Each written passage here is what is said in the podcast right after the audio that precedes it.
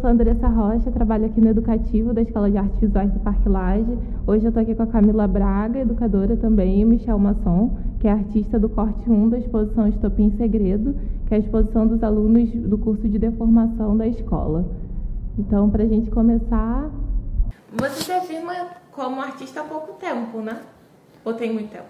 Não, na verdade eu me afirmo como artista de uma maneira até assim com certo cuidado, né? Eu acho, por, porque eu uma vez eu vi uma vez há pouco tempo na fala da Brisa Baltar ela, ela comentou uma coisa que eu achei muito bonita assim. Ela só conseguiu se afirmar como uma artista, assim, falar de uma maneira assim muito confortável depois que ela começou a ver uma, é, é, artistas mais novos se referindo a ela, né? Quando ela começou a ver o trabalho dela ser citado, ela se, ela se percebeu uma referência para uma outra geração, enfim, para outros artistas.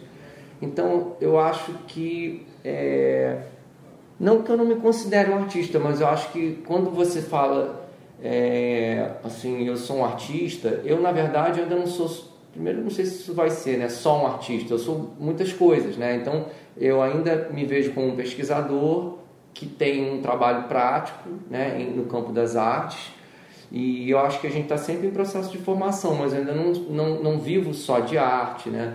É, eu tenho uma produção relativamente recente, embora eu tenha um contato com a arte é, bastante antigo, de certa maneira, entendeu? É, não só pela minha formação, mas acho que desde criança mesmo, né? A, a, o contato com a arte se deu, acho que de várias maneiras. A primeira delas o desenho mesmo, que era uma coisa muito muito natural para mim, então que hoje em dia eu não engraçado, né? Que as coisas vão se perdendo. Eu, eu abandonei uma das coisas que eram muito intrínsecas, assim, muito é, naturais, que era o desenho. Então eu desenhava muito. E isso me fez ouvir muito, né? Você vai ser artista, você é um artista e tudo mais. E eu acabei até optando pela, pela direção da formação em arquitetura. Mas eu tinha contato, algum contato assim com Parque principalmente né, com, com a escola, o estímulo da escola. E eu estudei e convivi com, com amigos que desenhavam muito. Assim. Eu tive esse, esse, essa sorte. Então, assim, eu sabia desenhar, mas eu tinha uma proximidade com pessoas que desenhavam muito, mas muito mesmo. Tenho, a gente trocava desenho, eu tenho desenho até hoje. E se você olhar, você não acredita a idade das pessoas e o desenho que, que era feito, assim, cavalos, né? Cada um tinha um pouco uma certa especialidade, assim, e certas dificuldades. Então, tinha muita dificuldade, por exemplo, para desenhar figura humana, não era muita não era fácil para mim, mas eu tinha gente do meu lado que fazia, então eu tinha é, sempre tive uma coisa de referência, né? Talvez isso até hoje aconteça no trabalho de uma outra forma, assim, mas eu, eu, eu gosto de olhar para referências, né? Até nesse sentido que o trabalho foi caminhando, muito no sentido de apropriação, de pequenas é, intervenções, né? pequenos ajustes, seja por, por justaposição, colagem, né? É, uma intervenção de palavras, mas é, é uma economia de meios, né? Os trabalhos têm um modo de operar assim que eu cada vez mais vou identificando um certo, uma certa linha, né?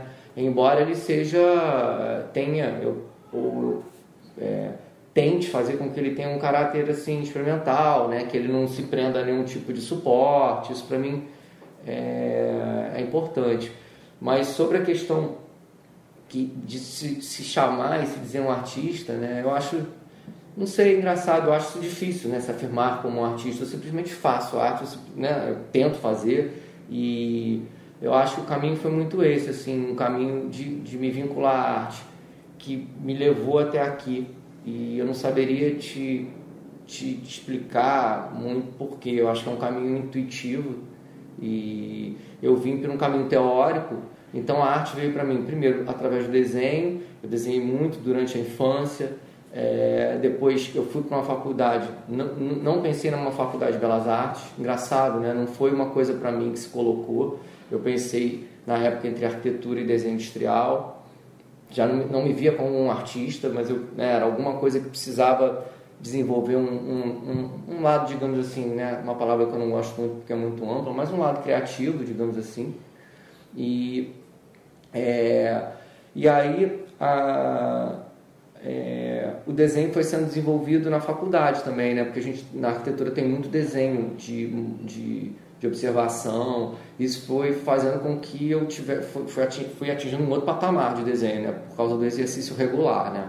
Então você vai desenvolvendo. Então eu cheguei num nível de desenho, de observação assim muito muito legal. Assim, eu desenhava qualquer coisa, assim, pegava qualquer ponto de vista com uma certa rapidez e estava desenhando com muita frequência, assim, onde eu sentava, deitava numa rede na casa do meu pai, olhava né, para um, um, uma paisagem e saía desenhando aquilo, assim, ficava ali, ó, desenhava muito, desenhava e depois desenhava com amigos, ia lá para casa. Tinha uma coisa de desenho muito presente, né, que se perdeu de alguma maneira mas a, a arte foi entrando não pelo caminho tão prático assim. É, eu estava na faculdade de arquitetura e foi uma faculdade assim um pouco de amor e ódio. Assim, eu nunca tive muito é, muito, sei lá, assim, de vestir a camisa, como eu vesti a camisa da arte depois, né? Isso levou um tempo, mas assim, a arquitetura sempre foi uma relação, eu gostava muito, mas às vezes a realidade eh, de, de trabalho não, não me agradava, a realidade de escritório de arquitetura é, não me agradava. E isso foi muito complicado, né? Não era só pela questão assim da grana, porque também sempre foi pouca, o estágio sempre pagou pouco, o mercado de arquitetura é, é um mercado complicado, assim, mas alguma coisa que não batia muito, assim, né? principalmente de escritório. Hoje em dia, com distanciamento, é fácil de ver que eu não me encaixava lá, mas assim, naquela época eu ainda estava ali fazendo as coisas. E uma coisa curiosa que aconteceu foi: eu peguei um livro, isso eu vim estudar no Parque Lage, no início da faculdade. Então eu comecei a ter aula de desenho e vim para cá para fazer pintura. E aí eu comecei a estudar pintura com um professor chamado Molica, que, fale, que faleceu há, há, há poucos anos. E ele era um cara aqui, enfim, da antiga, na escola. E eu fiz um período, um bom período, assim, de desenho e pintura.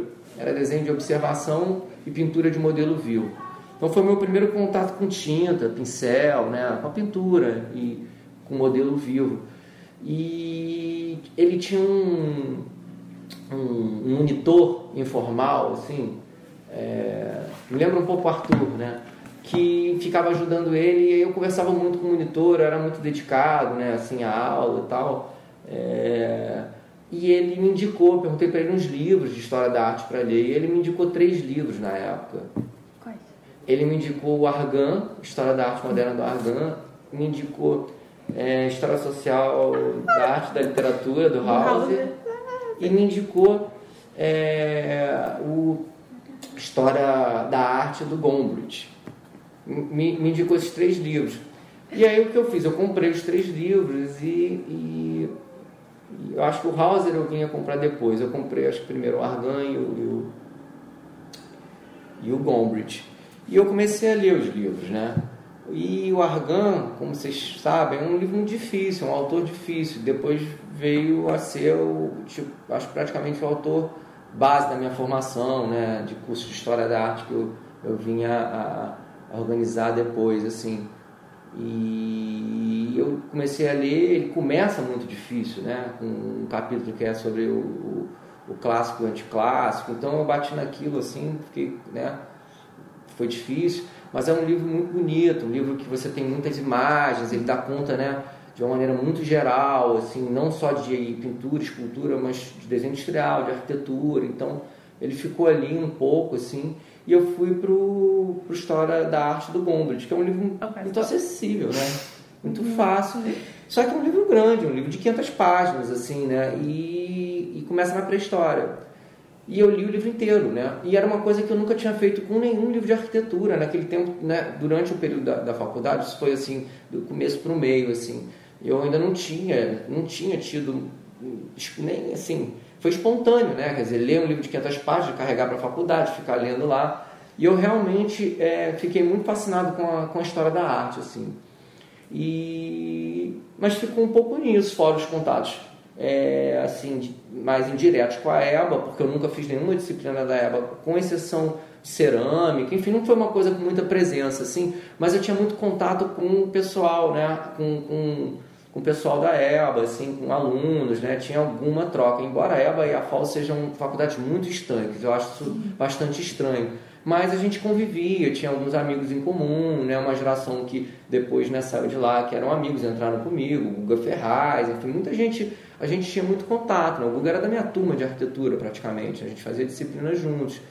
Você e... foi da turma da Aline? Da Aline Cury? A Aline é um pouco mais nova do que eu. Mas a Aline, a gente Caramba. terminou estagiando juntos. Eu fiz o meu último estágio, quando eu estava para me recém-formar, a gente estagiava junto, num estágio num lugar chamado Diplodocus, que é aqui perto, aqui no Jardim Botânico, no alto do Jardim Botânico, do Israel Nunes e da, da Flávia de Farias na época, né? E era um escritório um pouco mais, assim, digamos, descolado, com uma coisa mais, né? Menos é, aquela coisa do produtivismo, né? Do escritório de arquitetura muito segmentado, quase uma indústriazinha, cada um faz um segmento. Aquilo era o horror para mim, né? Eu cheguei a trabalhar em escritório grande, assim, do Paulo Conde, que era assim, eu, eu passei um dia no AutoCAD dando um comando só purgando o desenho. Então, assim, era um negócio de louco. Eu não, eu não me sentia muito tolhido naquele ambiente, né? não, não conseguia me identificar. E isso foi, foi complicando, porque, na verdade, você acaba fazendo uma faculdade meio, né? Né não muito de, um, né, de uma maneira muito brilhante, nenhum professor te cata para as coisas, e isso né, acabou é, me levando a ter que repensar um pouco, né? não estava feliz e tal. O fato é que eu terminei a faculdade né, de arquitetura e essa coisa da arte ficou assim meio dentro, assim, meio embrionário. Eu fiquei um pouco amigo que sabia de arte, eu ficava tirando dúvida de todo mundo. E aí a gente viajou para. Eu, eu, eu, tive um, um, uma coisa que foi muito marcante. assim Quando eu terminei a faculdade, a gente, eu já sabia, a gente já tinha planejado isso. Eu e mais dois amigos também. Eu me formei assim um ano e meio depois assim, do, do, do período. Era uma faculdade para se formar, acho que em cinco, eu fiz em seis anos e meio, uma coisa assim. E a gente, eu juntei todo o dinheiro que, que foi possível no estágio, assim, cada, cada dinheirinho para poder viajar para a Europa. E aí isso eu fiz é, no limite de pagar mais barato, até 26 anos. A gente tinha 26 anos, fui, fui eu e mais dois amigos e a gente foi rodar a Europa. A gente passou praticamente quatro meses rodando a Europa de trem, de mochilão, coisa que hoje em dia é, é, é muito difícil, se não inviável, ficar quatro meses né, enfim, viajando só. Mas a gente sabia que era naquele momento, assim, e, e, a gente conseguiu se organizar e foi. Então, foi, assim, uma espécie de formação, né, também, né, porque a gente pôde ver as coisas que tinha estudado, todos aqueles slides né, na época, assim, aquelas projeções e tal. E eu voltei de lá é, já decidido a não trabalhar com arquitetura em escritório. Então, a gente fez uma sociedade, eu e mais um amigo, que estava viajando, né, depois de ter rodado lá, e, e nos museus sempre dando umas, uns bizus. E eu fui percebendo também que eu não sabia tanto assim, né? Porque é um choque, né? É uma coisa assim, sabia nada. Eu tinha lido o Gombrich, tinha dado uma arranhada no arganha e achava que sabia alguma coisa. Mas assim, ainda assim, né? Tem, você acaba, né? É, pegando, né? fantasia, né? né? A gente, mal ou bem, você vai se informando, assim, vai pegando onde pode, vai se interesse, esse interesse leva a um saber, né? Que às vezes você nem se dá conta, né? De que você está aprendendo, assim. E foi o que aconteceu. Quando a gente voltou, a gente fez uma sociedade, eu resolvi voltar a estudar, porque tinha que ter algum caminho que não fosse o escritório. E aí eu fui fazer um mestrado na PUC, na época no design da PUC, porque eu estava trabalhando com esse meu amigo, fazendo uma espécie de. É, um, um escritório de design e arquitetura. E esse mestrado foi no design, mas porque ele fazia uma interseção, eu comecei a pensar os espaços expositivos, era uma, um tema que me atraiu, eu tinha montado exposições e tal, é, por causa da interseção entre arquitetura e arte. Eu queria entender um pouco quando o objeto ou o trabalho de arte se relacionava com o espaço expositivo de uma maneira diferente, que não fosse aquela neutralidade ou aquela, né, digamos assim, é, quando isso acontecia de uma outra maneira, quando o, o trabalho e o espaço se, se conectavam, né? quando eles se relacionavam. Né? É, e aí eu comecei a pensar na ideia de um espaço ativo, ativado pelo trabalho. Né? Então eu fiz um percurso assim, de, de, de estudo, assim, de, de trabalhos que, onde isso acontecia. Descobri que isso acontecia não só numa cena mais contemporânea de arte, assim, que tinha para mim um grande divisor, assim, é, talvez o neoconcretismo, também, assim, mas o minimalismo era muito forte nisso. Os trabalhos tinham uma relação com o espaço arquitetônico é, de, de, de, de, sensibilização do espaço, né, de incorporação do espaço público. Então, mas o barroco também tinha. Enfim, fui estudando isso. Mas o que, que, eu, o que, que aconteceu? Durante o mestrado eu acabei tendo que fazer um, estudo muito grande de história da arte para poder dar conta é, dessa relação que eu estava em busca, né? desses espaços é, ativados, né? De exposição ativados pelos trabalhos e comecei a, a me aprofundar no, no estudo da história da arte.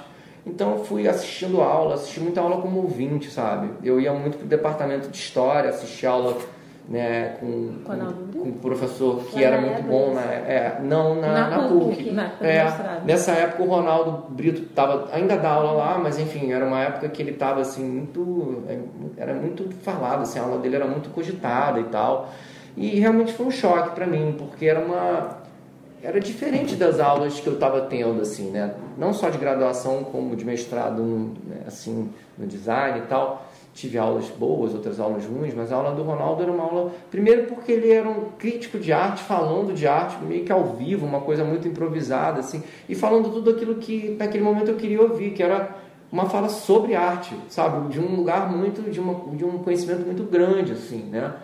E isso foi um baque para mim então, assim, a partir do momento que eu comecei a assistir as, as aulas, assim, no mestrado, aulas de, de, arte, de história da arte, eu, eu realmente decidi é, a ir para o caminho da história da arte. Assim, eu falei, eu vou viver disso, eu vou, eu tenho que falar dessa maneira, eu tenho que aprender isso, eu tenho que ter essa linguagem, eu tenho que ter esse, tem que aprender, enfim, tem que ter esses códigos, assim, foi uma coisa de amor mesmo, assim, a coisa, tem uma hora que você não tem mais dúvida, eu não vou para lá, eu vou para cá. E assim, recomeça, né? Você não acha que isso, de certa forma, quer dizer, dá para pensar a prática, né? Isso não necessariamente é sobre prática, mas de certa forma é se afirmar artista? Ou acho algum pesquisador em arte, ou algum tipo de. Eu acho que no meu caso, às vezes a gente só percebe as coisas com o tempo, né? com um certo distanciamento, porque é, eu ainda não tinha isso acontece com trabalhos, né? Aconteceu recentemente com um trabalho na exposição. Às vezes você está fazendo uma coisa que você não tem ideia de que isso vai repercutir, reverberar ou se concretizar lá na frente de uma maneira que você, né? Que isso é, é, é parte da formação de um artista, no meu caso, né? Se eu sou um artista, eu sou um artista formado a partir do, de um conhecimento que é o conhecimento da história da arte, do qual eu não abro mão. Eu não abro mão, eu não acho que tenha que abrir mão, eu não, enfim, eu acho que isso só é, enriquece, me dá espaço de manobra, conhecimento, enfim. E, e faço isso não por, por, um, por, uma, por um pensamento é, assim instrumental, sabe? De ah, eu vou usar isso. Claro que você acaba sabendo onde você está pisando, mas eu faço isso por amor, eu faço isso porque não tem chão, não tem outro caminho, entendeu? Então, assim, eu fui fazendo um, um, percurso que chegou aqui, mas é, é, um percurso de formação, na verdade. poderia ter tido uma outra formação. Uhum. Então a formação de arquitetura também não deixa de estar aí. Eu, eu, eu percebo uma, um, um, certos raciocínios que são indissociáveis da formação em arquitetura, muitas vezes, né? O pensamento de espaço, assim, tem, tem várias vezes que isso acontece. Eu acho que os trabalhos de exposição que a gente é, vai entrando aos poucos aqui na conversa não deixam de ter. Eu fico percebendo às vezes quando outras pessoas falam, né? Quando eu trago uma pessoa assim, ou vejo alguém falando, enfim, uma amiga falou, nossa, como tem coisa de pesquisa, né? Como tem coisa de produção de conhecimento. Então, assim, né? Você não percebe e as coisas estão ali, né? Então, não deixa de ser um artista, também um pesquisador, né? Atualmente, é, essa coisa da, da, da, da, prática em arte, assim, é, tem uma questão da história da arte que se traduziu muito, é, assim, profissionalmente em dar aula, porque eu precisava né, ganhar dinheiro, me o sustentar. Um professor, né? Exatamente. O artista com seu lado professor. Então eu ainda tenho uma balança assim que pende muito para o lado é, assim acadêmico, da pesquisa, é onde eu consigo me sustentar, né? ainda não me sustento é, de arte, de vender os trabalhos. Eu acho que tudo tem sua hora. Eu não sou, eu sou muito ansioso, mas quanto a isso eu não sou tão ansioso porque eu sei que as coisas tem seu tempo, assim. Mas eu já, nesse, ao longo desse tempo, foram uns 13 anos já dando aula, assim, então é um tempo, né? Eu fico, o tempo passou, assim, e passa rápido, né? Então, foi através, assim, depois do mestrado, eu fiz um doutorado com o Ronaldo Brito, aí eu peguei, né, é, me, me, me autodesafiei, assim, peguei um artista é, contemporâneo, conceitual assim que eu enfim não dominava. Era uma área assim totalmente né avançar para cima da arte contemporânea assim, até um lugar que o próprio departamento de história ainda não tinha ido porque ia-se muito no minimalismo no máximo até o Smithson fora o Brasil né contemporâneo. Aí eu fui num, né, num artista chamado Dan Graham e enfim desci águas profundas no conceitualismo e, e aprendi muito porque você aprende muito né E aí é um negócio muito você entender como como assim profundamente né, nesse nível de doutorado assim como como se opera né como uma com possibilidade como como certas possibilidades de, de artes conceituais é, são feitas entendeu? Entender como isso se forma como se desmembra isso foi muito rico para mim. Então assim eu fui dando aulas continuo dando aula e é, é, entrei numa pesquisa depois do doutorado assim e continuo na pesquisa, tenho mais um tempinho aí de pesquisa, que tem, é, lá na arquitetura da PUC, então eu trabalho numa interseção lá entre arte e arquitetura, faço uma pesquisa nesse sentido. Aí, quando eu terminei, foi acho que uma virada para assim nesse sentido de, de foram algumas viradas, né? Para se aproximar cada vez mais de uma prática artística, eu acho que foi quando eu terminei o doutorado. Eu acho que tem um processo assim de exaustão mesmo, quando você passa por um processo assim muito muito assim profundo, né, é, e longo de, de, estudo e pesquisa e de escrita. É, tem uma hora que você fala, né, e muito imersivo, tem uma hora que você fala, nossa, eu quero quero respirar um pouco, quero ir para a arte de uma outra maneira, porque aqui eu já fui, consegui, inclusive assim, foi uma coisa, uma luta, foi muito difícil, foi uma vitória, assim, né, pra gente aqui latino-americano. Eu fui para Nova York com uma, consegui uma, um visit em escola, porque quando eu dei aula na EBA, isso me impossibilitou de andar com doutorado. Eu ainda tinha um projeto do Newton Cavalcante que eu estava tocando, que era um prêmio da Funarte, então eu trabalhei muito e perdi um período para pegar as bolsas sanduíche. Mas ou eu trabalhava, fazia um dos projetos mais importantes que eu fiz na minha vida, que foi o projeto do Newton Cavalcante, que recuperou toda a obra em papel de um artista importante, né, Nordeste, pernambucano. E as aulas na EBA, que foram um período assim, que eu guardo com muito carinho, né? A, EBA foi uma passagem assim é, muito difícil, assim, de estrutura, mas um lugar que eu, que eu me dei assim, me dei muito bem, né, com corpo discente, docente. E passado esse período, enfim, eu consegui ir para Nova York fazer a pesquisa e tal, é, e voltei para cá para terminar o doutorado. Mas aí eu, eu, eu quis sair um pouco do mundo acadêmico e fiz esse movimento. Então a primeira coisa foi, é, eu não sei, assim, comecei a, a, a tentar a voltar a ir mais nessas exposições, circular mesmo um pouco mais, me aproximar mais, assim, e comecei a, a, desenvolver assim, um pouco timidamente um ou outro trabalho e tal. Engraçado, e nessa, nessa época eu, aí eu entrei para o pós-doc, assim, e comecei a chamar artistas uma das coisas que eu comecei a fazer é, foi fazer conversas com artistas. Então, assim, é, que é uma coisa que, enfim, um ambiente acadêmico, assim, principalmente assim, um, um, departamento de arquitetura e tal, não era uma coisa muito feita. Então, é, começou a ter essas, ter essas conversas, essa, essa proximidade com artistas e eu comecei a, a trocar mais com os artistas, né? Então, foi na época até que eu conheci o Ulisses, e, da, o Ulisses Carrilho daqui, e o Ian Braz, que se tornaram assim, grandes amigos. O, o Ian é um, enfim, um grande amigo, muito próximo, assim, formado aqui nos programas anteriores aos nossos, assim, e de 2015, eu acho. E a gente ficou muito próximo e comecei a desenvolver trabalhos, assim, acho que talvez estimulado por estar mais próximo de pessoas que estavam né, praticando e tal. E eu, é, durante o processo desse pós-doutorado, eu entrei para cá. Eu consegui passar por um eu já eu tentei algumas outras vezes uns, umas bolsas e não tinha conseguido, até que eu entrei num seminário é, com uma duração rápida de um mês e era um seminário para fazer um trabalho, desenvolver uma instalação no MAN. Então foi um mês aqui dentro para desenvolver um projeto. Isso pode parecer assim que é assim é perto do nosso programa, um programa de praticamente um ano, pode parecer pouco, mas é uma escola. Você aprende porque você só tem um mês para desenvolver um projeto. E era um projeto complexo, era um projeto para ocupar o pilotismo do MAN, que não é pequeno. Virou um intensivão, né? Virou um intensivão. E isso, eu particularmente funciono é, com esses regimes de intensivo, de imersão. Né? Talvez até não sei, né? Não sei se o ovo ou a galinha, não sei se porque o mundo acadêmico faz a gente, né, esses processos imersivos de pesquisa, ou se já é nato mesmo, enfim. Eu sei que eu funciono bem, assim, nessa coisa de desenvolver, assim, meio na base do saca-rolha e tal, de, de, imersão. E aí a gente ficou aqui, tava o Ian, conheci o, o, o Lucas Dempes, fiz vários amigos, conheci é, o Tiago, é, o Tiago, conheci Tiago Malagode, conheci. É, tô tentando lembrar o nome da galera, uma galera muito boa. E foram se tornando meus amigos, e cada vez mais eu estava. Eu nunca tive muita proximidade com o mundo da arquitetura, porque eu me afastei dele, quer dizer, nunca fui muito próximo, então fui cada vez ficando mais próximo do mundo da arte. E aí, é, esse, esse seminário, eu comecei a desenvolver, desenvolver um projeto, que não foi vencedor, mas ali eu já comecei a aplicar um pouco da minha pesquisa teórica na prática.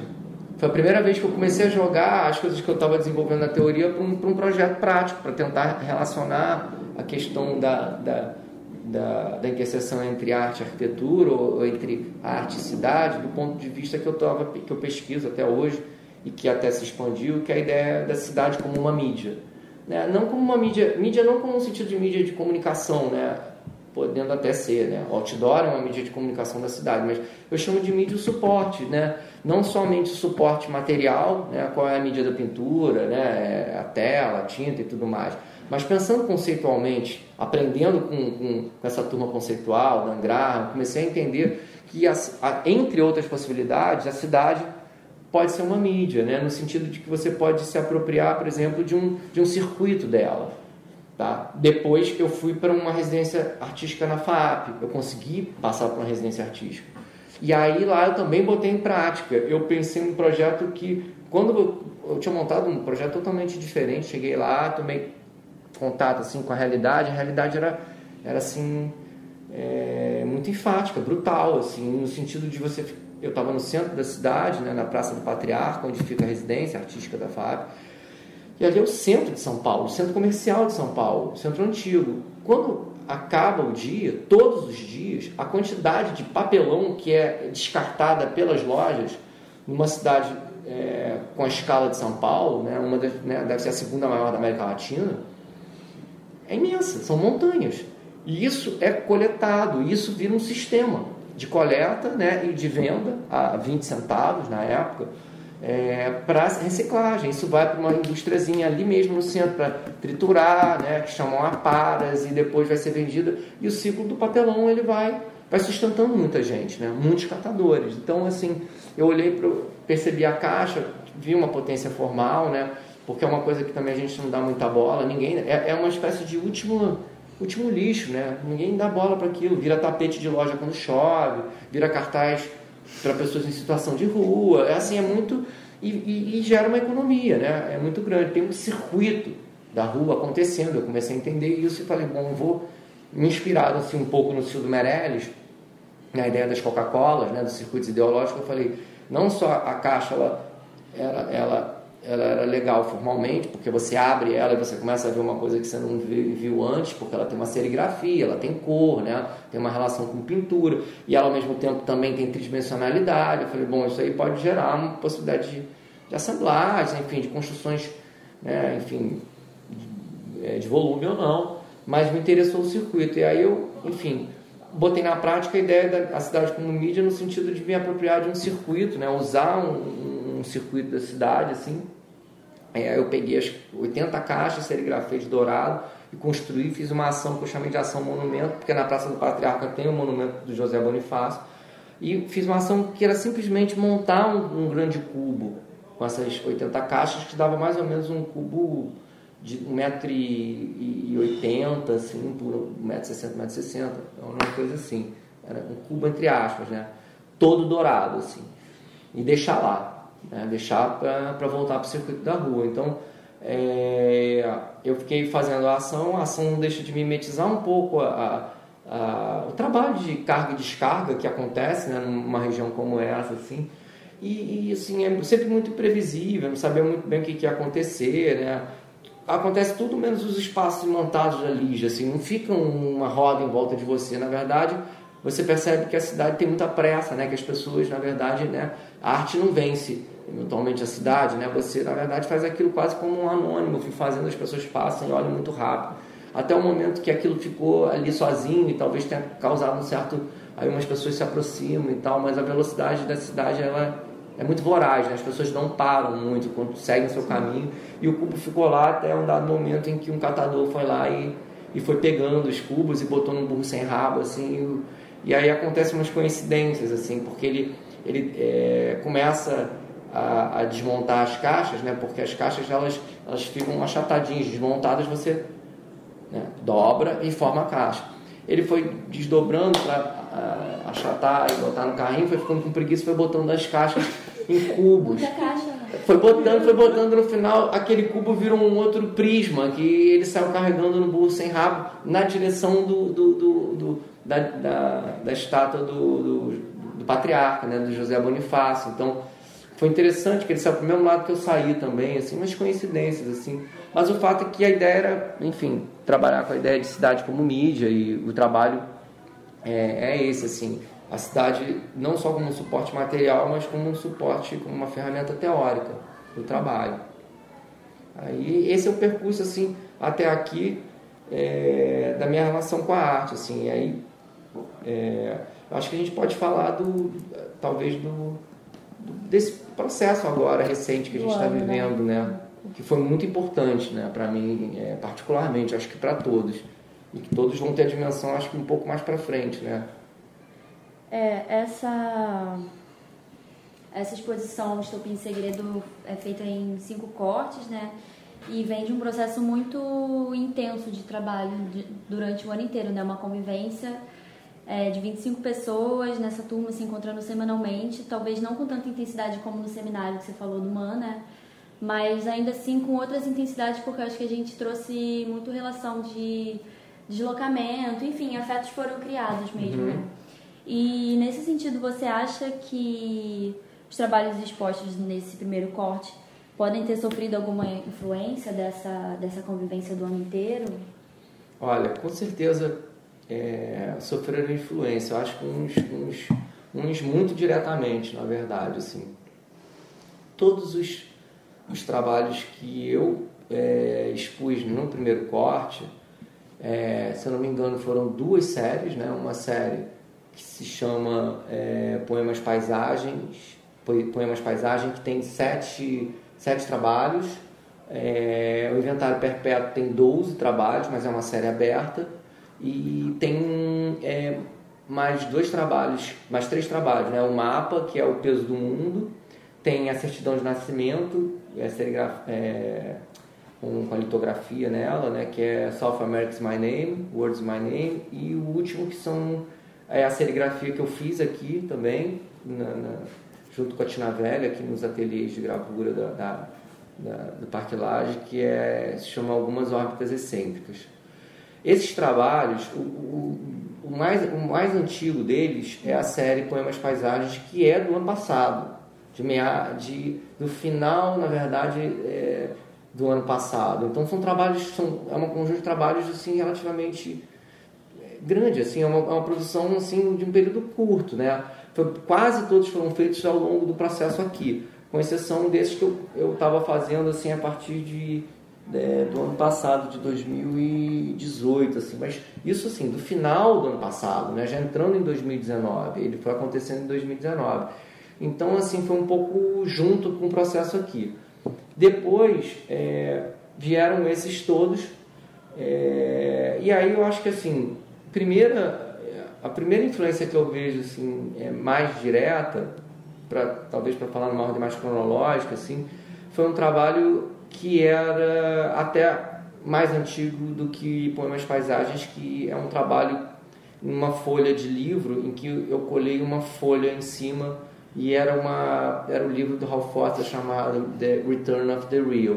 Então isso é, é, era um trabalhinho mais antigo que eu tinha feito assim e é, eu gostava do trabalho, assim, eu tinha uma relação assim afetiva com o trabalho, né? Porque ele tinha sido feito, inclusive, é, como é que como é que é a história dele, assim? Ele, é, eu estava no Parque Laje estudando, acho que para o doutorado, enfim, e estava lendo o livro do Ralph Foster para escrever o projeto, sentado lá no jardim e tal. E eu achei essa folha, e a folha é muito bonita, eu guardei ela dentro do livro porque era a única maneira de, dela é, de, dela, enfim, de eu conseguir é, acondicionar ela, assim, dela não, estragar.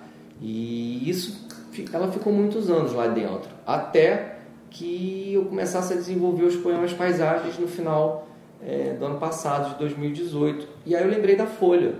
e eu fui tentar fazer um jogo entre a folha e as litografias que eu estava me apropriando, que são litografias científicas, né, astronômicas ou é, de medicina.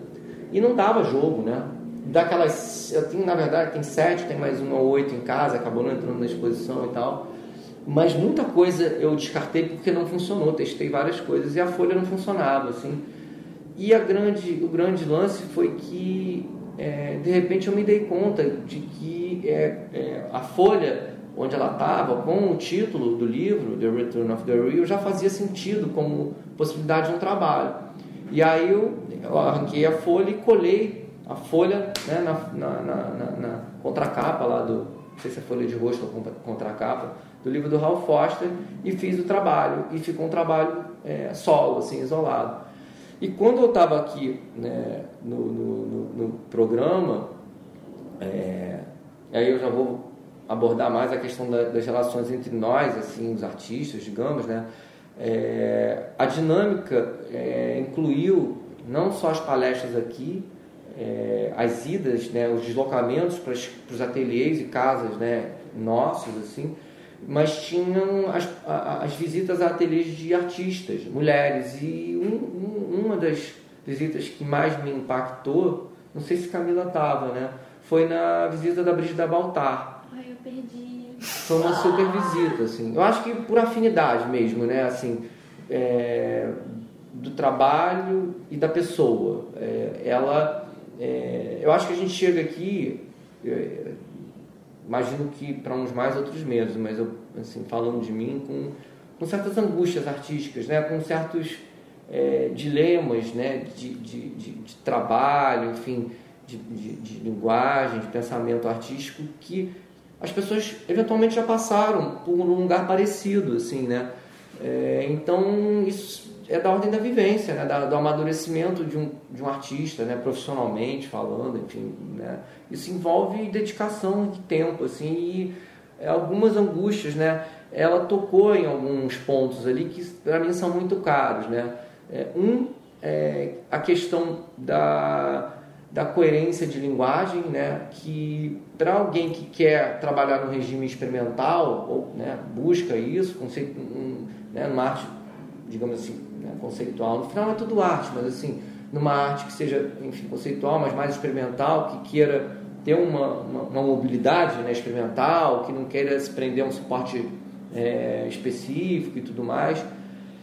É, como não se perder nisso, como não dar vários tiros para cada lado e virar uma linguagem, enfim, um trabalho é, incoerente, enfim, isso me preocupava um pouco e na verdade, eu acho que a grande lição da Brígida, não só da Brígida, acho que também da Clarissa, de Nietzsche, assim, conversando com a gente, assim, falava, falando né, que isso não pode ser uma preocupação ou um imperativo, quer dizer, isso não pode acontecer assim da ordem de você é, ter que se preocupar, né, é, se preocupar com, com, com isso ao ponto de você é, artificializar a pesquisa. Quer dizer, você não pode fazer disso uma espécie de meta. Eu acho que você tem que trabalhar e a coerência, ela às vezes não está tão aparente, ela vai se tornar mais, mais visível depois, mas é, a tendência é que isso já esteja acontecendo eventualmente, mesmo que você não veja. Então, acho que a lição é, é você não forçar a barra, né, de querer fazer trabalho. No final, eles conversam, né, eles se complementam e,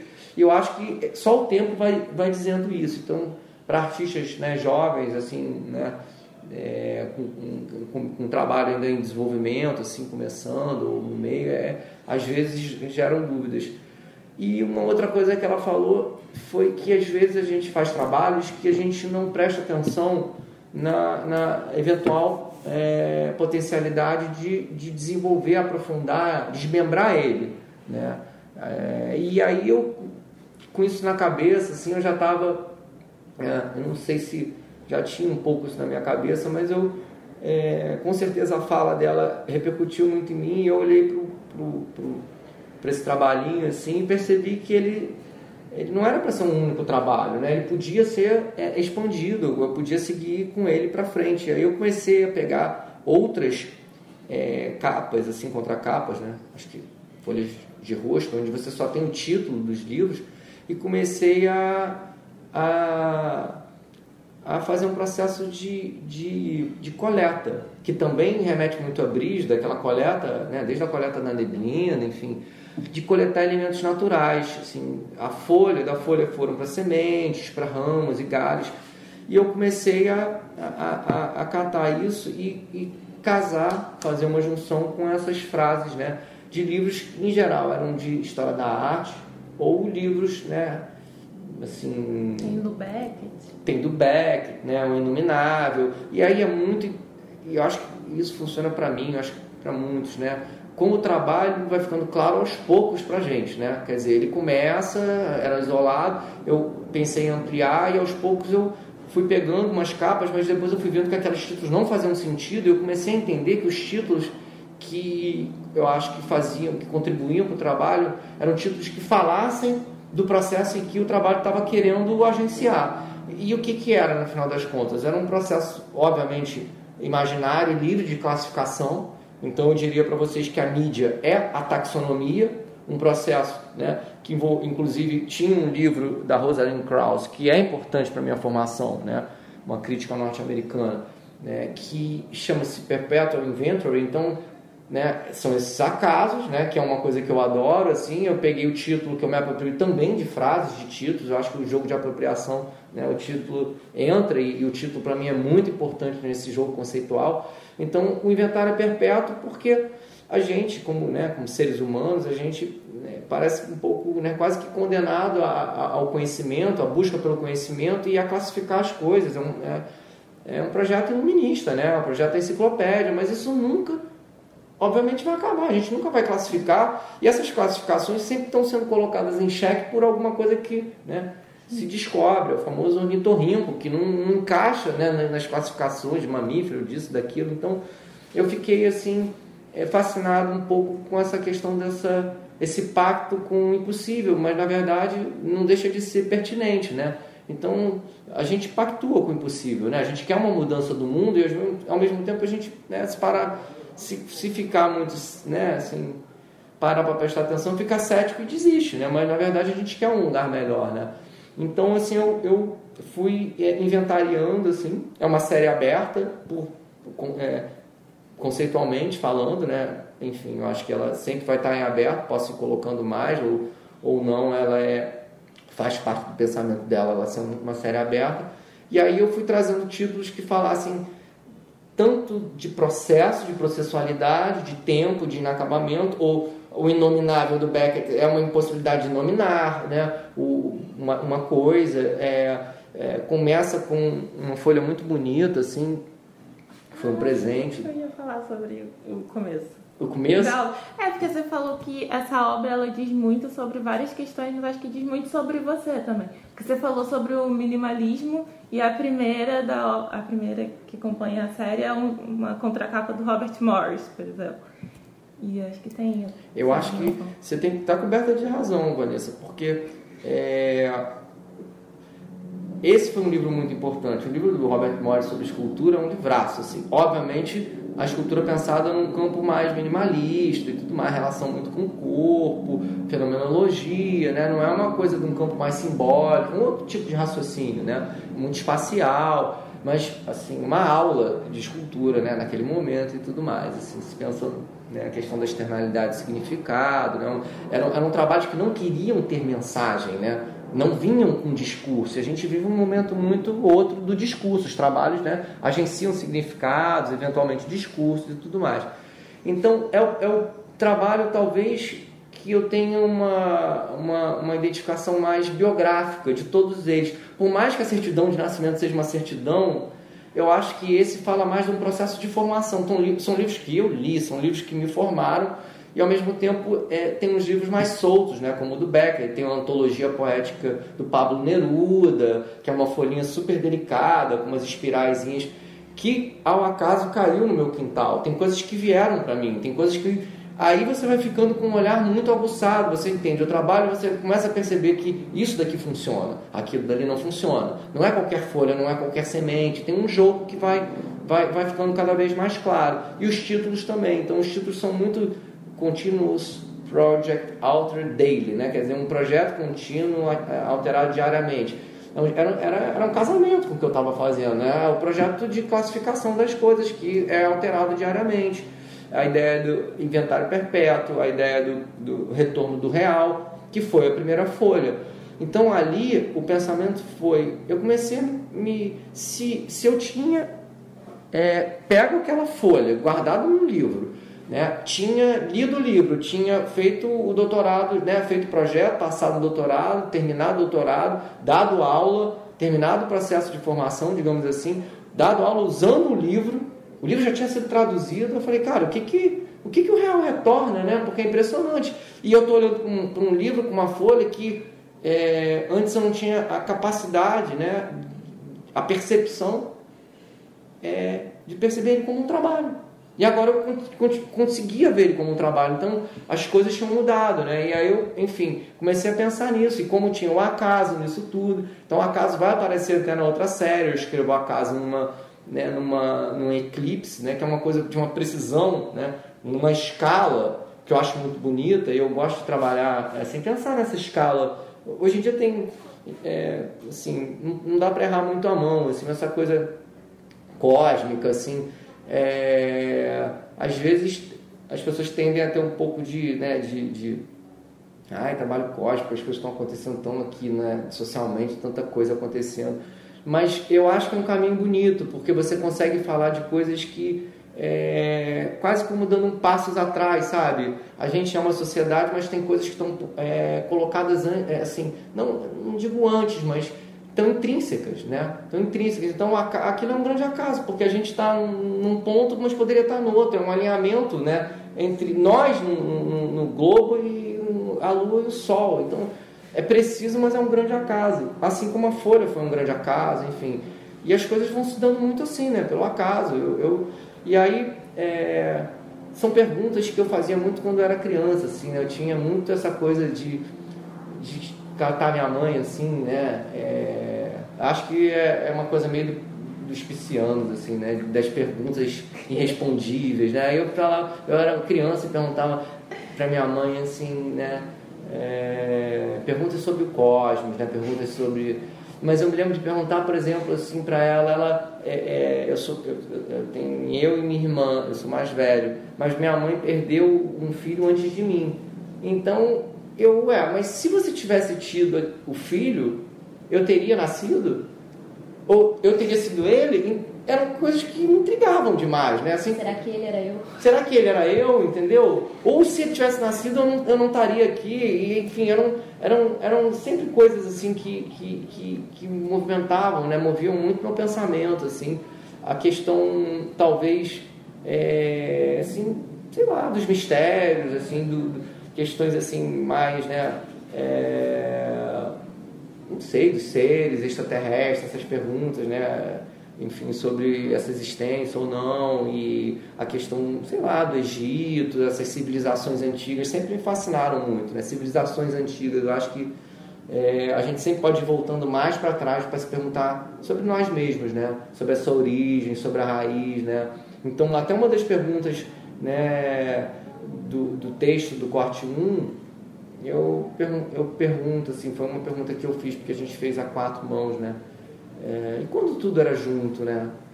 Quando todos nós, né? Quando, quando era um homo sapiens, quando a gente era, sabe, uma raça, né? E a gente ainda não tinha se dividido todo, se multifacetado, o continente ainda era uma pangeia, né? Eu me pergunto sobre tudo isso, fico, fico sempre me perguntando. E, enfim, aí eu me vejo um pouco criança, né? Ser artista tem uma talvez seja uma curiosidade minha, assim, né? É, agora levada às últimas, né? Consequências, digamos assim. Mas esse foi um trabalho afetado. Branco não existe, foi um, um trabalho claramente afetado pelo convívio, né? Eu acho que é, a, a, grande é, assim é, foi muito foi muito importante para minha formação assim eu tenho eu tenho uma formação muito assim meio multifacetada né assim é, e eu gosto disso né quem não gosta disso muito é o mundo acadêmico que é muito especializado mas eu eu, eu fui né assim pegando de vários lados e a formação aqui a proposta de formação é, do grupo aqui eu acho que a gente vai carregar muito para a vida, né? Porque é uma experiência de vida, não é só uma a proposta não é só de uma experiência artística, é uma experiência de de convívio e de diferenças. E, e o modo como foi feito, é, de fato, criou-se é, um ambiente em que a gente pôde é, conviver, é, conviver com diferenças, conviver com, com, com discordância, com dissenso, né? É, viver posições é, estranhas, sair da zona de conforto. Né? eu tenho consciência de que eu sou homem, que eu sou branco, né? Questões de gênero e tudo mais, para mim, né? Como alguém que é heterossexual, enfim, de se sentir, digamos assim, deslocado. A minha experiência de deslocamento foi uma experiência de deslocamento muito, né? De um lugar que você se percebe cada vez mais de ocupar um lugar hegemônico e que isso, né? É, é algo que você naturaliza na minha, na minha, na minha vivência, né? Por mais que eu seja uma pessoa sensível, sensível às causas e tudo mais, e ao mesmo tempo as dificuldades desse convívio, né? Isso enriquece muito, né? Você vai vendo também as contradições, como lidar com essas contradições. Então, eu acho que o branco não existe, não deixa de ser um, um trabalho assim diretamente afetado, né? Para é, discutir a questão da branquitude, para de um lugar que eu acho que é, é interessante mas que repercute também para a questão né, do negro, quer dizer, para o amarelo, para a questão étnica e racial, porque eu acho que é, eu, sou, eu, eu, eu sou uma pessoa que acredito muito nessa, nessa complexidade da gente, né? quer dizer, é óbvio que tem a gente é feito de muitos estratos, como estão nas perguntas, né? São muitas camadas. Uma delas é a sexualidade, a questão étnica e tudo mais. Então, a gente vai se definindo por essa... É quase uma física quântica, né?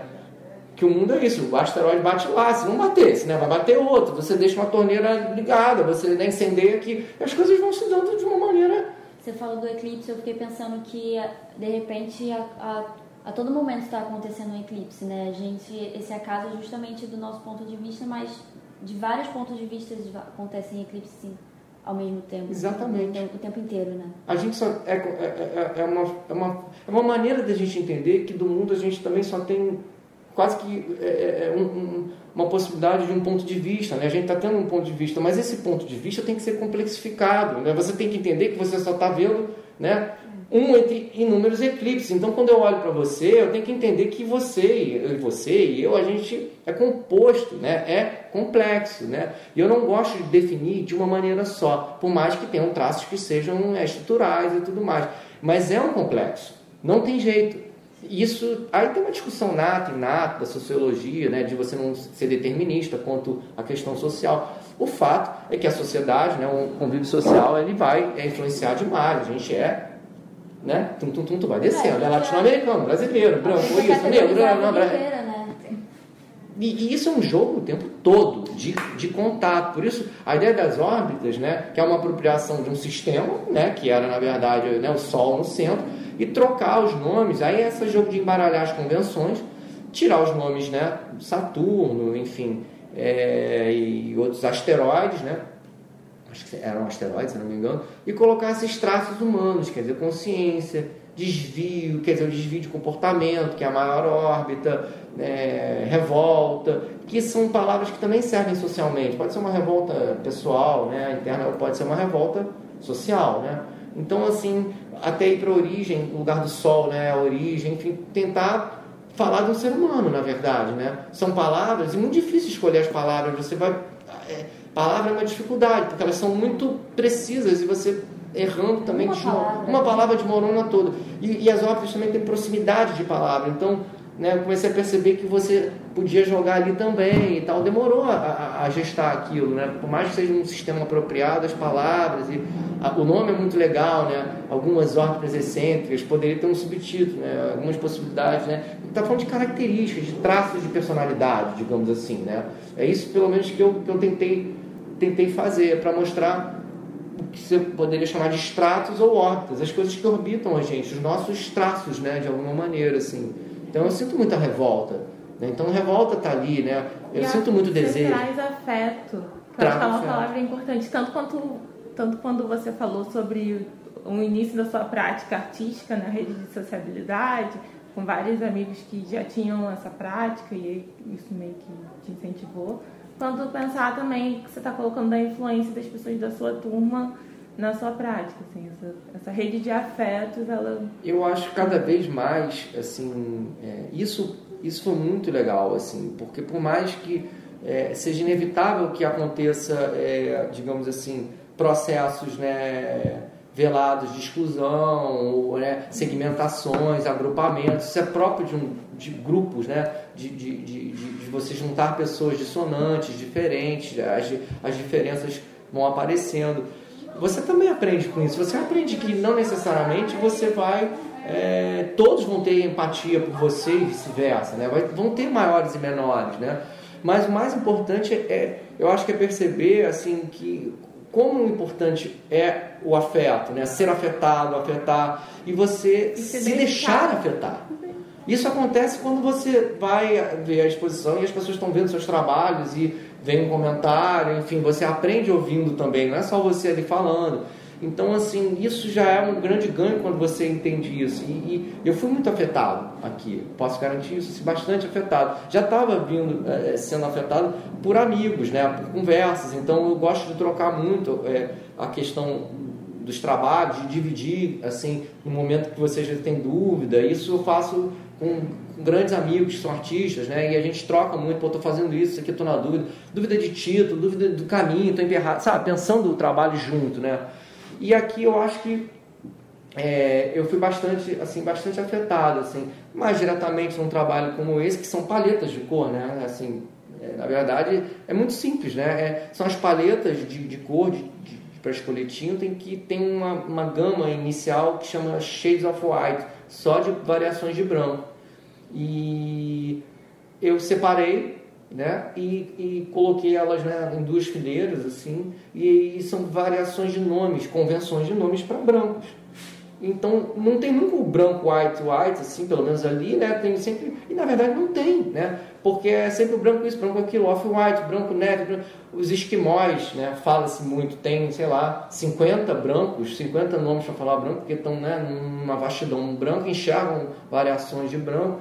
O fato é que é, você pode entender, né, isso para mim é uma mídia, né, a metáfora, a, a, né, a, a, possibilidade de você trabalhar né, num momento como hoje, você que a gente vive, né, assim politicamente falando, globalmente e localmente, né, é, com essa coisa de avanço de, de extrema direita e tudo mais, é, eu quis falar um pouco dessa impossibilidade né, de uma pureza, né, da ideia de, né, até o Hélio já falava, a pureza é um mito, né, toda hora tem uma coisa muito assim, né, volta e meia, né, assim, se apega uma, a ideia de, né, de, um, de uma pureza, e eu estou justamente num caminho que é o contrário disso, né, que é buscar justamente ambivalências, ambiguidade, quer dizer, quando uma coisa é uma coisa, mas também é outra, né? É, não deixa de ser uma coisa para ser outra, né? Você não, não, não, não tira uma coisa da outra e, e esse, esse, esses opostos convivem de alguma maneira, sabe? Então, é, esse trabalho é um trabalho que fala, é um trabalho assim bem simples e tem uma metáfora ali que talvez né, nem todo mundo pegue assim.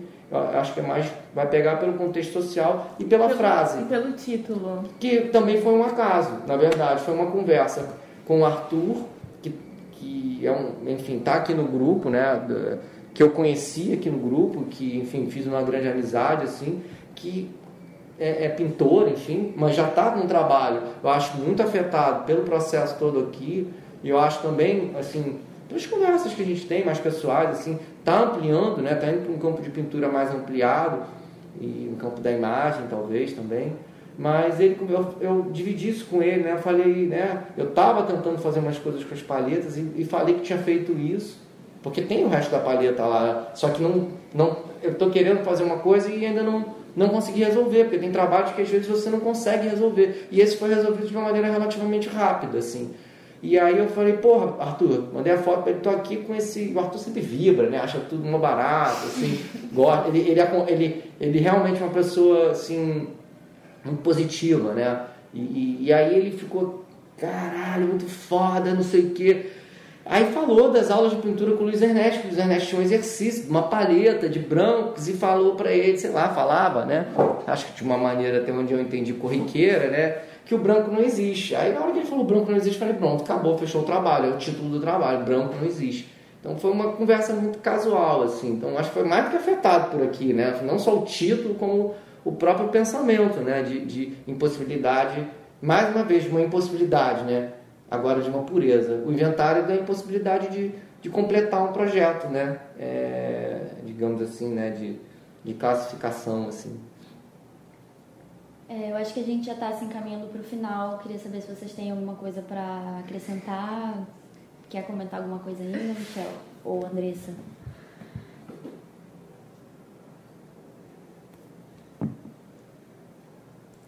Não. Tinha alguma pergunta que tinha ficado aí formulada assim para trás? Ah, tinha várias, mas acho que a gente foi caminhando É, a gente bem, conseguiu articular. É, É, é acabou que você coisas. respondeu várias também. É, fui, foi... fui juntando ali, né? É. Tá. Ah, eu queria saber do mapa. Um mapa. Sim, ah, eu. É. Você quer saber como ele foi feito, assim? Como é que ele Não, surgiu? como ele surgiu no seu trabalho. Eu ia é, pontuar, mas bem, comentar a questão da palavra, né? Que tem Uhum. uma dimensão super importante no seu trabalho. Sim. Até por esse viés conceitual, acho que a palavra ela complementa muito a construção formal que você elabora. E o mapa, né, que é o mapa do século XVII, como que você chegou a ele? É, ele, ele na verdade, acho que é do século XVIII, é de 1700 e, e final, assim. Ah, do 18, tá. Mas é bem antigo. Ele é bem antigo. É 1700 e final, eu não me lembro agora de qual, 780 e pouco. Isso eu posso te falar depois com mais precisão. Mas agora você está me lembrando, o mapa também ele, ele, ele é mais antigo do que os outros e ele foi feito mais ou menos junto com, com a primeira folha é, do inventário perpétuo, né? daquela folha que eu catei aqui no Parque Laje, que é do retorno do real. E eu acho que é, ele dialoga muito com a certidão, que é uma certidão que tinha duas tarjas, né? A tarja é uma certidão original minha, uma certidão é, tinha uma faixa verde e amarela. Quando eu nasci, era, não era mais ditadura, mas era o fim do período da ditadura, tem acho que uma coisa assim. Mas o fato é que essas taxas não existem mais, a minha tem. E eu estava querendo trabalhar um pouco com essa boa pergunta, assim, com essa, com essa questão da, da identidade e da identidade latino-americana, que isso me interessa bastante. É uma camada que a gente tem, por mais, né, no outro dia é, eu tive a oportunidade assim, de conversar com o Paulo Nazaré, que é um artista que eu admiro muito, e eu fiz uma entrevista com ele e, e ele conversando comigo, assim, é, ele, ele fica impressionado, né? Quer dizer, primeiro que ele tem uma, um- uma discussão de identidade muito interessante. Até virou o título da, da, da- da entrevista, que é Entre Lugares, é, Entre Lugar, Identidades em Trânsito. Quer dizer, à medida que ele, um filho de mistura, né? É, é negro com, com italiano e com índios, né? Ele se movimenta, se desloca da América Latina para a América do Norte ele percebe a mobilidade da identidade dele, porque em, em determinados lugares ele é mais negro, em determinados lugares ele é, ele é mais índio. Então é um pouco a discussão da eh, não, não fix, a- da impossibilidade de fixar uma identidade. Ela é móvel. Bota o corpo né, em trânsito para você perceber isso. Né? Quer dizer, se você vai para a África, sua negritude já é uma, já é uma já é outra. Se eu vou para a Europa, eu viro latino, porque eles não vão me chamar de branco, entendeu? Então começa a entrar umas convenções. Eu, penso muito, a gente trabalha por convenções, é tudo convencionado, tá lá nas paredes, né, classificado, nomeado, e dá uma certa dificuldade quando você vai começar a classificar, né, é, essa coisa das etnias e tudo mais. Então ele falou uma das coisas que me chamou muita atenção, né, entre muitas coisas que ele falou, né, foi a questão é, de como a gente vira as costas para a América Latina, como a gente não per- percebe como, né, como o branco latino-americano, o negro latino-americano, como o povo latino-americano de uma maneira geral. E, e, de fato, a gente fala português, o resto da América Latina não fala, enfim, tem umas. E aí eu fiquei pensando um pouco nisso, assim, né? Já estava pensando, né? eh, Já tinha feito uma caixinha, que é uma caixinha em machetaria com mapa da, da, da América do, do, do Sul, que você abre ela, essas caixinhas antigas, e eu escrevi UNA. Então, é, aliás, uma, se, se você me perguntasse, Camila, a- quais palavras eu usaria para uma, uma, para órbitas da América Ah. Latina, acho que a primeira é UNA, né? A ideia de unila, né? A ideia de um, de um, de um continente mais mais mais mais né, junto, né? Assim, de a gente tem uma identidade latino-americana de alguma maneira, mas não se não se atenta muito a isso. Acho que é mais demarcado quando a gente vai para tá lá fora, né? É. Que, que até o Mbembe fala muito do significante racial como uma construção ideológica que parte do outro. Sim. Geralmente não é a gente que constrói essa. Às vezes tem que sair para ver, né? E é verdade, sim. Mas é, eu estava falando do, do, Paulo Nazaré por causa dessa, dessa, questão da América Latina, que ele, que ele, que ele sai daqui, né? Vai chegar lá, o trabalho, né? Do, do que ele vai, vai até andando. Nova York, é um, uma performance de longa, é, longa duração, né? Épica, como diz um amigo meu, Ian. E carrega a poeira das, da América Latina nos pés, né? Para chegar lá e lavar no Rio, né? Hudson, Nova York. É um trabalho muito bonito, né? que, um trabalho que fala da questão da etnia, mas de uma maneira assim, muito inteligente, vai repercutir num, numa escrita né, é, misturada, né, de, uma, de, uma, de, uma, de uma língua quando era misturado, né, o português com, com meio latino-americano, meio espanhol, um portunhol, cheio de Y, né, é, ele, ele vai pegando, né, se apropriando de, de enfim, de, de, de, produtos indígenas, né, para falar né, de um genocídio, porque é tudo produto do capitalismo, né? Não vou chamar o negócio de Aimoré, né? Enfim. É, é, vamos lá, então aí começa, você vai vendo como é que as coisas né, viram produtos, né? Mas na verdade o que não sobrou foi o próprio, né, quase que o próprio indígena, que é um povo, né, é, enfim, é, muito é, massacrado, né? Continua sendo. Então assim, eu, eu peguei o mapa, né? E consegui adquirir um mapa assim, né, antigo, obviamente um mapa europeu com um desenho defasado, né, e o que me interessava ser antigo para justamente ver o que, que, ficou daquilo. Né? Se você olhar com atenção no mapa, né, é uma cartografia, é, por mais que seja de 1700 né, e, e, e tanto, né, século XVIII, é muito defasada. Muitos nomes não existem mais, né? Se você pegar muitos nomes indígenas vão, vão sumindo, enfim, né? Então como línguas vão sumindo, né? Línguas, é, isso, isso é muito, é, eu não sei, não sei nem dizer o que, que né? O que, que é, tanta coisa, né? Assim, é, são, são identidades, coisas que estão sendo sublimadas e é, que vão se perdendo em nome de um, né? Enfim, de um, de um, de um projeto colonial, né? Que continua vigente, né? Que ele só se atualiza. Que ele se atualiza sob formas, né? É, enfim, contemporâneas, neoliberais, econômicas e tudo mais, mas ele continua acontecendo de formas muito sofisticadas, né? muito, muito sofisticadas. Então o mapa é, uma, é, uma, é, um, é um, trabalho de apropriação, é, é, uma operação simples né? e, e intervenção.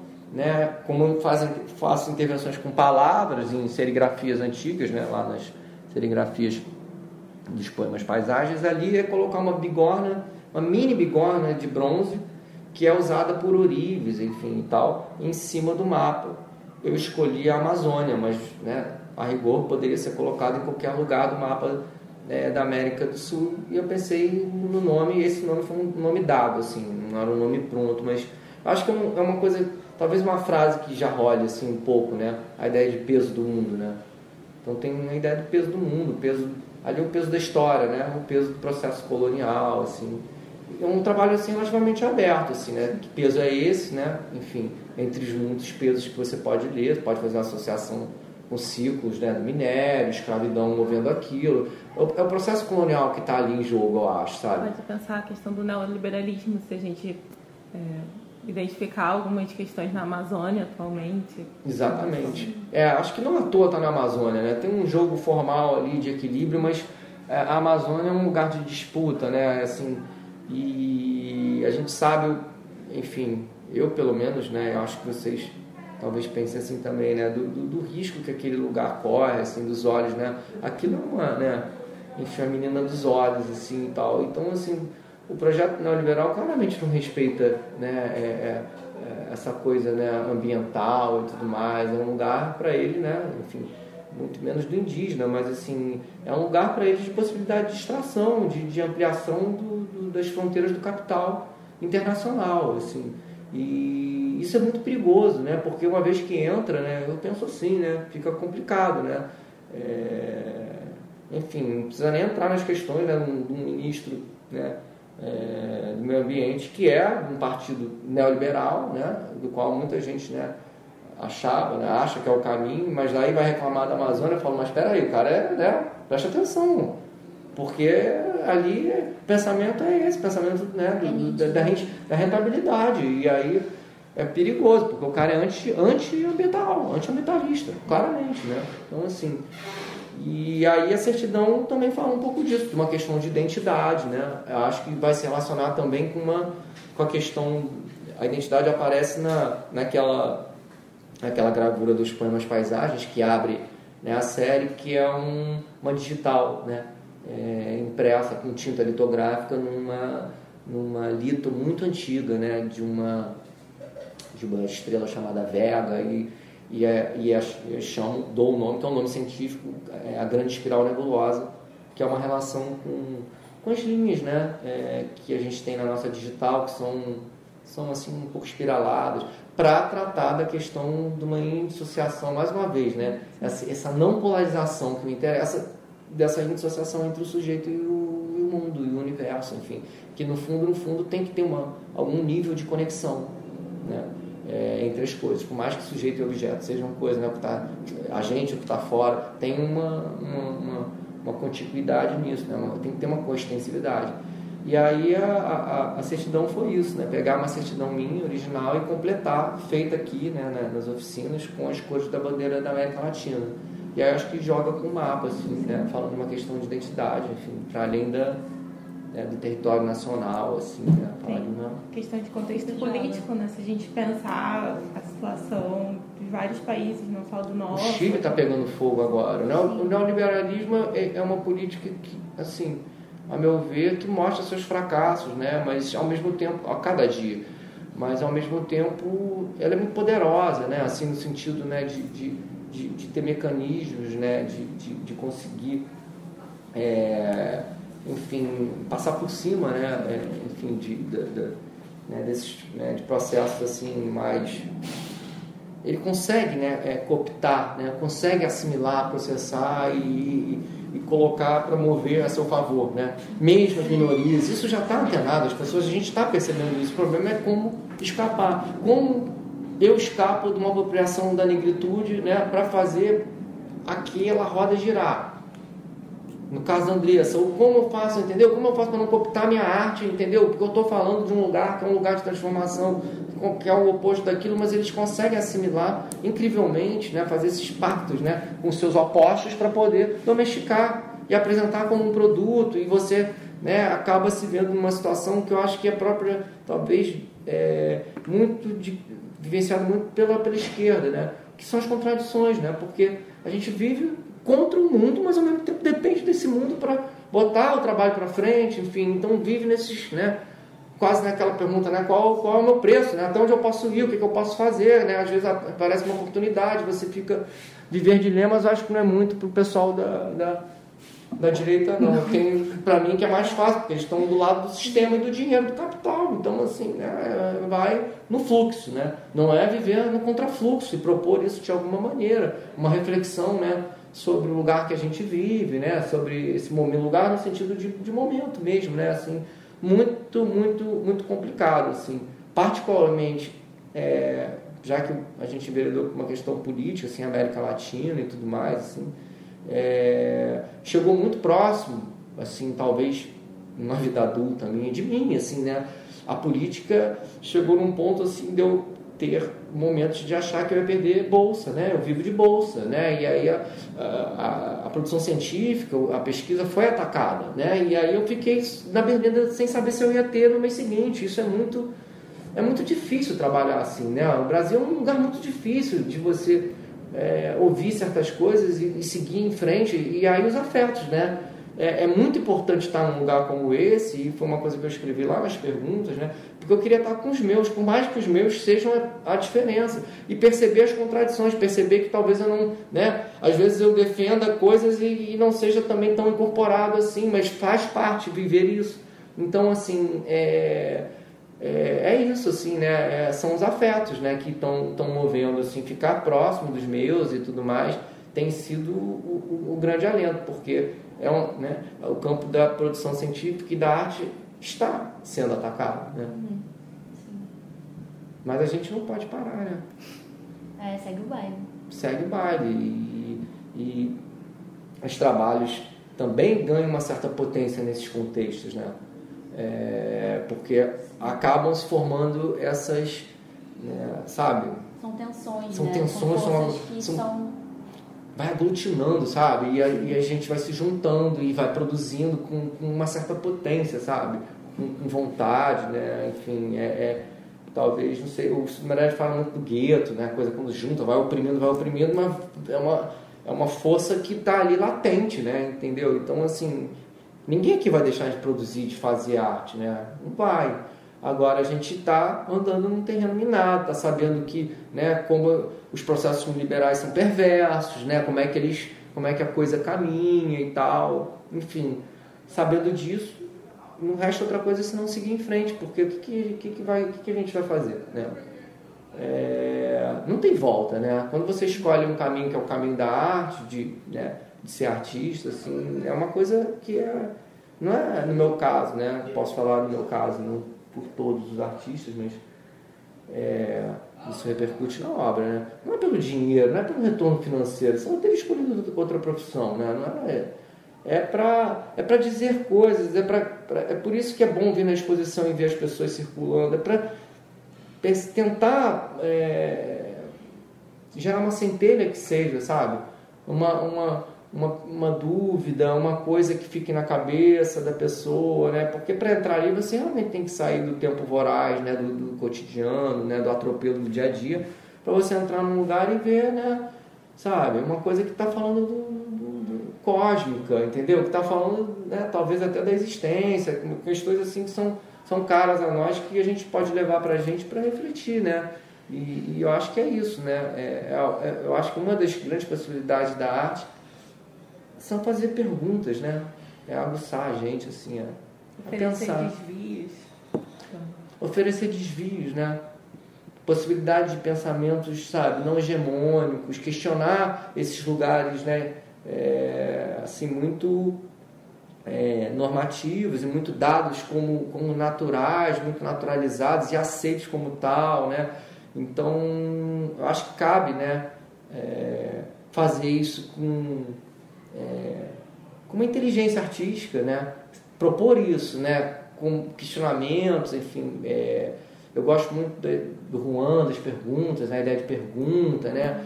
Eu acho que a gente está muito mais, talvez, para perguntas, e o texto da gente com perguntas, eu gostei muito, sabe? Vai fazendo perguntas que vão cada vez né, fissurando, abrindo mais. Né? Nesse sentido mesmo, porque se somos camadas, estratos, né, somos órbitas e múltiplas, né, se a gente não for acessando elas, a gente fica no nível superficial e polariza. Você é isso, o outro é aquilo. As coisas não funcionam assim, sabe? Eu acho que se tem uma coisa que é uma certeza, para mim é essa, sabe? E, e, claro que é difícil, né? A tendência é, às vezes, simplificar as coisas. As pessoas são muito imediatistas, né? Enfim, não dá para exigir, assim, de tudo de todos, né? Enfim, mas eu acho que é isso. Formalizar, é, eu sempre tenho muita atenção, assim, né? A questão dos processos de formalização dos trabalhos, sabe? Isso para mim é, é, é sempre muito importante, sabe? Um trabalho que, que se formaliza bem, que se que se fecha bem ou que se propõe aberto também de uma maneira né, que as coisas estejam ali, no meu caso, com uma certa economia de meios, sabe? O trabalho está ali, uma livre interpretação, mas né, é uma certidão com as tarjas de cor, é um peso em cima do mapa, são palavras, né? É, uma palavra como certeza do lado de uma espiral, né? Uma galáxia em espiral que é um, né, se você olhar parece um ponto de interrogação, né? Que certeza é essa? Tem certeza né, nenhuma no final das contas. Então assim, mas pode ser interpretado de várias maneiras, né? Mas não é um trabalho tem alguns discursos talvez, mas assim eu acho que formalizar as coisas, né? Então apropriação, né? Deslocamento e intervenções, assim é basicamente eu acho que para tentar fazer perguntas complexas, né? Origem, mundo, né? Trabalhar com abstração, enfim, é, é só um caminho. Você quer perguntar mais alguma coisa? Então a gente pode terminar por aqui. Obrigada, Michel, pela entrevista, pela conversa. Obrigada, Andressa Rocha, educadora aqui no Parque Laje. E esse foi o quarto podcast da, da série que a gente vai fazer com artistas da exposição Estopim Segredo. é, do curso de, de formação e também com artistas da exposição Como Nos Movemos e Como Queremos Nos Mover. Obrigada a todo mundo que ouviu e até a próxima. Obrigada a vocês.